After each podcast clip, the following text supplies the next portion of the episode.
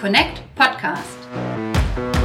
Die Audiosendung zu Smartphones und Connectivity direkt aus der Connect-Redaktion.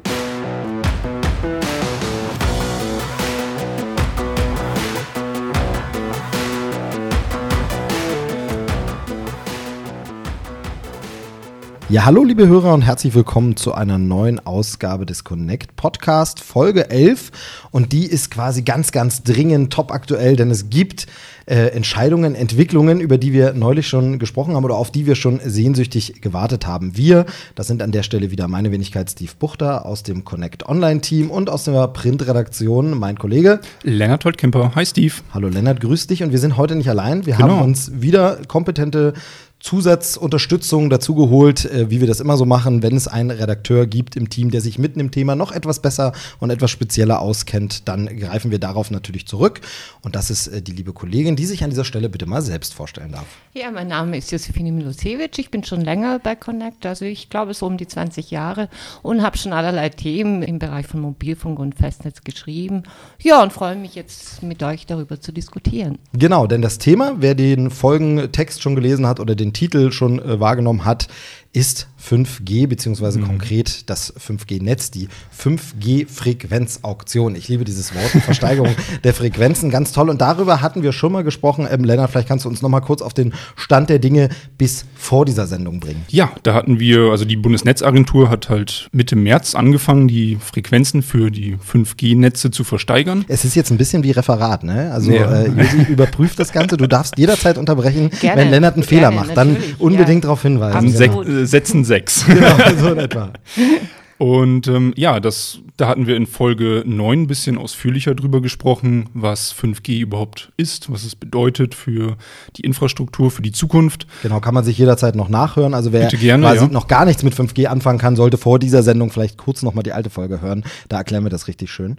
Ja, da hatten wir schon auch in Folge 9 angesprochen, dass es ja schon etwas dauert, bis diese 5G-Auktion abgeschlossen ist. Und äh, das hat sich jetzt gezogen und gezogen und nach 497 Runden wurde jetzt am 12.05. dann doch mal der Schlussstrich gezogen. 497. Ja. Wow. Äh, also Ja, es ist vollbracht. ja, das Wow. ist echt der Wow. Wahnsinn. Okay. Äh, die längste Frequenzauktion in Deutschland. Und die, Die kürzeste war ein Tag übrigens. ach, ein Tag nur. Okay. Ja, geht auch. Soll auch äh, Geht. funktionieren. Ja, soll auch funktionieren, ja. Ja, und das hat jetzt rund 6,6 Milliarden Euro eingebracht. Also eine Summe, die auch weit über den Erwartungen liegt der Bundesnetzagentur. Und da das jetzt nun so lange gedauert hat, gab es ein paar ungewöhnliche Schritte. Da wurde beispielsweise das Mindestgebot erhöht auf 13 Millionen Euro. Vorher waren das immer zwei Prozent des vorhergegangenen Gebots. Das waren immer so um die 2,5 Millionen Euro. Und da hat die Bundesnetzagentur gesagt, so, wir wollen, dass es jetzt alles schneller vonstatten geht, schneller einen Abschluss findet und erhöhen die Mindestgebote auf 13 Millionen Euro. Da gab es dann auch wieder viel Kritik, weil man ein, ein ja, bestehendes Bieterverfahren eingreift und so weiter. Und ja, allgemein musste sich die Bundesnetzagentur jetzt auch einiges an Kritik gefallen lassen, gerade weil der Auktionsleiter dann auch in Ruhestand gegangen ist. Also Während der laufenden Aktion. während der laufenden Auktion, also ist alles nicht ganz so optimal gelaufen. Gut, er hatte auch nicht damit gerechnet, dass es so lang dauert, muss man auch sagen. Wahrscheinlich deswegen, ja. Ja. Und auf jeden Fall ist jetzt erstmal der Finanzminister sehr glücklich, dass die Auktion vorbei ist, dass sie vor allem 6,6 Milliarden Euro in die Kassen des, äh, der zuständigen Ministerien spült. Und ähm, meinte halt ja, dass jetzt vor allem das Geld zur Verfügung steht, um die Digitalisierung von Schulen voranzutreiben. Und das ganze Geld, wenn ich das jetzt recht verstanden habe, geht ja in so eine Art Fonds, oder? ja, also wird als Fördermittel gut. Also Sie haben tatsächlich, also der, der Olaf Scholz, der Finanzminister, hat ja äh, versichert, dass äh, mit äh, der Erlöse eben halt die Digitalisierung der Schulen vorantreiben will und auch den Breitbandausbau. Ähm, das gleiche ist aus dem Verkehrsministerium zu hören. Der äh, Minister Scheuer meinte auch, dass 100 Prozent äh, von, von den ersteigerten Geld eben halt in die Digitalisierung fließt, also zurückfließt als Fördermittel für, für den Breitbandausbau und für den Digitalpakt Schule. Ja, ich habe das mal rausgesucht. Es sollen 70 Prozent sein, die in den Erlös, also die von dem Erlös in den Netzausbau fließen und 30 Prozent sollen dann ja, den Schulen zugutekommen. Das heißt, wird jetzt alles super. Wird jetzt alles fantastisch. Also kann man denn zufrieden sein mit dieser Summe? Also jetzt äh, habe ich schon ein paar Mal gehört, das ist sehr, sehr hoch und sehr, sehr ungewöhnlich hoch und so, aber ist es letztlich gut oder ist es schlecht, dass es so hoch ist? Gut, für die Netzbetreiber ist es ähm, äh, ihres Erachtens natürlich zu hoch. Äh, das Geld äh, fehlt dann beim Netzausbau. Wie Lennart schon sagte, äh, der Erlös der äh, Lizenzauktion fiel unerwartet höher aus. Ne? Also man hat mit drei bis fünf Milliarden gerechnet, jetzt sind sie über 6,5. Und ähm, da hätten die Mobilfunker das Geld lieber eben halt in den Netzausbau. Der Telekom-Chef Dirk Wössner hat gesagt, dass mit dem Geld 50.000 Mobilfunkantennen in Deutschland hätten gebaut werden können. Ja, eine Mobilfunkantenne kostet mit äh, Sicherheit äh, zigfach Millionen Euro und äh, wenn man das eben halt äh, hochpotenziert, also da sieht man, dass da schon einiges ähm, an Geld fehlen wird mhm. zum Schluss. Aber nichtsdestotrotz, also es ist jetzt kein so schlimmes Signal, wie man eben halt äh, ähm, auch seitens der Netzbetreiber, auch seitens der Politik sieht. Ähm, es ist eigentlich ein recht normaler Vorgang. Also wenn man bedenkt, dass äh, die, äh, dass so viele Frequenzen noch nie ersteigert wurden wie jetzt, ne? die Anzahl der Frequenzen. Und wenn man das umrechnet, ist der Betrag eigentlich äh, so viel wie, wie bei den letzten Auktionen. Ausgenommen natürlich die irrsinnige UMTS-Auktion, wo man 50 Milliarden äh, Euro dafür ausgegeben hat. Mhm. Ja, der Tenor jetzt der, der Netzbetreiber war eigentlich eher negativ äh, behaftet. Der Vodafone-Chef Hannes Amitzreiter hat beispielsweise gesagt, dass jetzt, ähm, dass das zwar schön für den Staat ist, aber schlecht für den Bürger und sieht halt jetzt auch riesige Schäden äh, für die, für das digitale Deutschland auf, äh, auf uns alle zukommen. Und ja, das zusammen mit den, mit den Worten, die der Telekom-Chef gesagt hat, also sie sind halt alle eher, ja, nicht sehr zufrieden jetzt in ihrem Tenor. Ähm, haben die Netzbetreiber das dann aber nicht auch ein Stück weit selbst zu verschulden, dass das jetzt alles so lange gedauert hat, so viel Geld halt ähm, in der Auktion gelassen wurde? Gut, die, die, geben natürlich die, die, Schuld an die Bundesnetzagentur, an dem Auktionsdesign, wie sie das nennen, also an dem Verfahren der äh, Bundesnetzagentur, ähm, weil von den äh, insgesamt 41 Frequenzblöcken waren, glaube ich, über 20 gleichwertig. Ne?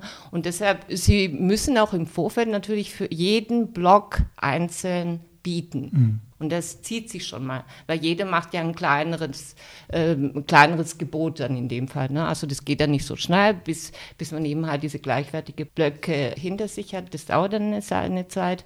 Und andererseits ähm, kritisieren natürlich oder wollten die Netzbetreiber natürlich auch den Newcomer 1 und 1 Drillisch jetzt nicht so schnell in, ins Rennen lassen. Also sie, sie waren dann schon erstaunt, dass 1 und 1 gleich äh, von Anfang an äh, losgestartet ist mit äh, hohem Gebot, äh, vor allem allem in dem 3,6 Gigahertz Bereich, der ja heiß begehrt ist und auch für die äh, 5G-Netzausbau auch wichtig ist. Und ähm, so hat sich das, glaube ich, äh, hochgeschaukelt. Nun muss man sagen, Drillisch 1 und 1 ist halt der einzige, der halt kein Netzbetreiber ist, sondern der setzt sich ja nur auf die ähm, Netze von Telekom, Vodafone und Telefonica und hat jetzt trotzdem mitgeboten.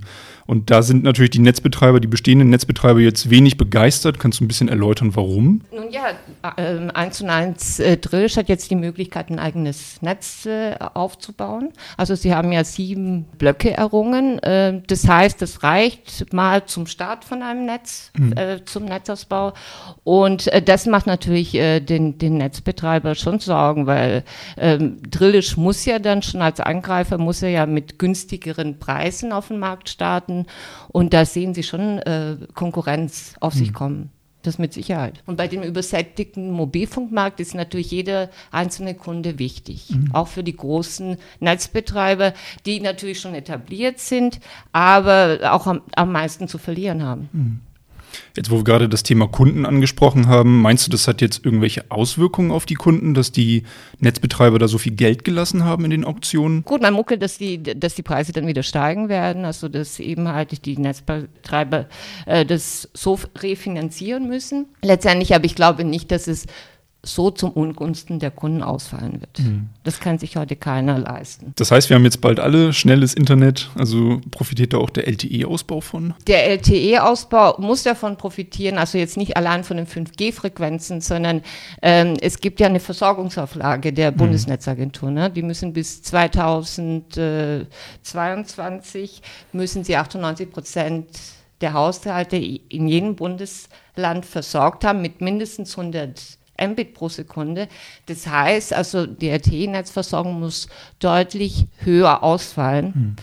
Und von daher profitiert der einzelne Kunde auf jeden Fall davon. Nur man muss sehen, Deutschland hinkt da hinterher. Also wenn man immer halt die Nachbarsländer äh, Schweiz und Österreich sieht im Vergleich, die sind da äh, nahezu flächendeckend mit der LTE versorgt. Mhm. Was denkst du denn, wie, wie schnell das dann jetzt weitergeht? Also wie jetzt äh, sind die Frequenzen versteigert, aber wann macht sich das denn bemerkbar, dass wir sagen, jetzt geht der Ausbau los, jetzt wird also, dauert es noch lang oder geht es jetzt quasi nächste Woche um halb drei, äh, wird der erste Spatenstich getan sozusagen? Ich glaube, nächste Woche ist noch ein bisschen zu früh.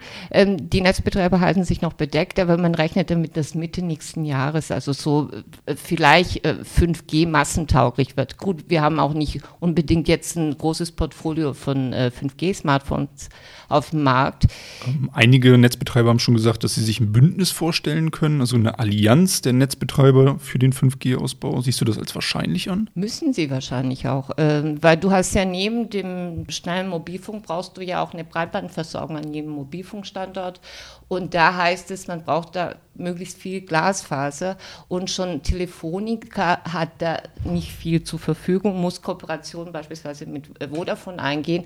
Also ich kann mir vorstellen, dass äh, wir künftig da mehr an Kooperationen sehen. Mhm. Was ja dann auch nicht verkehrt ist. Das ist mit Sicherheit nicht verkehrt. Das fordern ja die Netzbetreiber sozusagen, also Telefonica voran, dass man eben halt zusammen äh, mit der Bundesregierung einen äh, Plan macht, eben für den künftigen Mobilfunkausbau, ne, mhm. wo die neben den Netzbetreiber auch die Politik mit im Boot sitzt. Mhm. Aber hätten sich dann nicht die Betreiber vielleicht auch vorher schon zusammentun können und sagen können, okay, wir lassen es gar nicht erst so hochschaukeln, wir stimmen uns ein bisschen ab bei den Versteigerungen, weil es ja nun wirklich so eine hohe Summe geworden ist, das war nicht zu verhindern. Schon im Vorfeld gab es viel Streit und viel Kritik seitens äh, der Politik, die sich da eingemischt hat was wahrscheinlich auch nicht so besonders glücklich war, äh, wo es recht populistisch äh, zur Sache ging. Also dass man sagte, ja, Deutschland hat ja, was, was Mobilfunkabdeckung angeht, geht ja gar nicht. Ne? Also wenn man äh, sich die Worte von Herrn Altmaier noch in, in Gedächtnis ruft, wo, wo er sagt, ja, er schämt sich da, wenn, wenn er Anrufe in, in seinen ähm, gepanzerten Wagen bekommt, weil da die Netzqualität so schlecht ist. Ähm, das, das hilft dem Ganzen nicht. Also die Politik hat sich ja lange Zeit eben davon ferngehalten und will jetzt plötzlich von jetzt auf nachher eine, eine flächendeckende äh, Mobilfunkversorgung. Das geht nicht. Andererseits, die äh, Netzbetreiber äh, sind auch nicht unique. Also sie kämpfen immer gegen einen Neueinsteiger wie etwa 1 und 1. Das war ja eben auch die größte Kritik äh, bei den neben den Versorgungsauflagen, was das Ver Verfahren der Frequenzauktion anging. Und äh, das macht das Ganze schwierig. Anstatt dass man eben halt wirklich einen Plan, einen Gesamtplan äh, entwirft, ähm, haben die Parteien immer gegeneinander gekämpft, jahrelang schon. Und bald müssen sie wahrscheinlich auch ein bisschen noch gegen die Industrie kämpfen, oder? Ein Fünftel der Frequenzen wurden ja nicht gleich mitversteigert mit der Auktion. Genau, und das wird jetzt für die, ja. ja. das wird jetzt für die Industrie freigehalten, auch nochmal zur Versteigerung. Genau, also die müssen, das äh, wird nicht versteigert, sondern das wird reserviert. Also die, da kann jeder, jedes Unternehmen, das Interesse zeigt und eben halt auch Geld in die Hand nimmt, kann äh, von diesen Frequenzen welche übernehmen. Hm. Ne? Das heißt, und ich kann mir auch noch welche besorgen vielleicht? Also jetzt gerne, schnell. gerne. Schnell Vor allem, wenn du das hier an unserem Standort dann Wäre machst, schlecht, ja. umso besser. Da hätten wir 5G. Nee, aber das, sind, das ist wirklich dann in, äh, interessant für die Industrie. Das sind diese sogenannten Campusnetze, weil die ja kleiner ausfallen. Also es ist kein großes äh, Mobilfunknetz notwendig aufzubauen. Das geht schneller von der Hand und für die Industrie ist es ja in der Hinsicht wichtig. Mhm wenn du eine Mobilfunkversorgung, das gilt auch für Breitbandversorgung, haben willst und möglichst flächendeckend, dann brauchst du einen Gesamtplan. Und das fehlte wirklich, äh, oder das fehlt, das fehlt in Deutschland seit mhm. Jahren. Und ähm, das muss man, wenn man vollmundig sich als Leitmarkt sieht in, im, im Bereich von 5G, äh, hätte man das im Vorfeld viel schneller machen müssen oder viel früher machen müssen. Und äh, es ist aber trotz alledem noch nicht zu spät, also dass man jetzt wirklich äh, auch äh, seitens der Politik sieht, dass man diese äh, Fördermittel, das ist ja auch wieder ein Problem, beispielsweise eben halt im, bei Breitbandausbau, ähm, dass die auch nicht abgeholt werden, weil das, System so kompliziert ist. Ne? Mhm. Also, und von daher, die sitzen auf ihre Fördergeldern, die, die Kommunen, und äh, die Fördergelder werden nicht abgeholt von den Firmen. Und das ist, und die Netzbetreiber sagen zu Recht, das ist einfach zu umständlich, zu langfristig, das muss viel schneller gehen. Mhm. Und äh, da, das befürchten sie auch beim Mobilfunk. Also wenn da eben halt äh, äh, diese Fördermittel ihnen zur Verfügung stehen. Ne? Also können wir nur hoffen, dass es ein bisschen unbürokratischer wird, auf die 5G-Fördermittel zuzugreifen und dass es dann ab nächstem Jahr halt langsam anfangen kann ähm, mit dem Ausbau und dass sich die Netzbetreiber zusammenschließen und zusammen halt diesen Ausbau ähm, von 5G und Breitband halt voranbringen. Ja, eben, dass das nicht alles immer in Streit endet, sondern ja. dass da wirklich ein Zusammenschluss ist und dass die Prozesse schneller laufen in allen Bereichen. Mhm. Ja gut, dann haben wir da quasi unseren aktuellen äh, Blick nochmal drauf geworfen. Abschließendes Fazit, was würdest du sagen, sind wir zufrieden, wie es jetzt ausgegangen ist? Können wir zufrieden sein oder hätte es besser anders laufen können, müssen, sollen? Es hätte sicher schneller laufen können, es hätte auch günstiger ausfallen können, aber so schlimm ist es nicht. Also äh, es ist... Äh, äh wir schaffen es noch. Also wir, wir sind jetzt nicht komplett abgehängt, sondern also wenn, wenn sich alle jetzt zusammenreißen, am Riemen reißen, äh, wird Deutschland natürlich im Bereich von 5G eine wichtige Rolle spielen. Sehr gut. Das sind ja hoffnungsvolle Aussichten. Dann vielen Dank, dass du dir die Zeit genommen hast, uns kurz hier ein bisschen deinen Blick äh, zu erläutern. Lennart, ich denke, äh, wir, wir, sind jetzt, wir, nehmen das einfach positiv. Oder? Ja, doch. Wir freuen uns. Muss wir haben man. jetzt selber keine Frequenz ersteigert. Ja. Blöderweise, da hat das Kleingeld dann doch nicht. Also, ja wir können jetzt zusammenlegen für die Industriefrequenzen. Das können wir vielleicht machen. Aber das gucken wir jetzt gleich nochmal. Wir rechnen es schnell nochmal aus. Äh, verabschieden uns bis zur nächsten Ausgabe. Vielen Dank fürs Zuhören. Tschüss aus der Connect-Redaktion. Tschüss. Tschüss.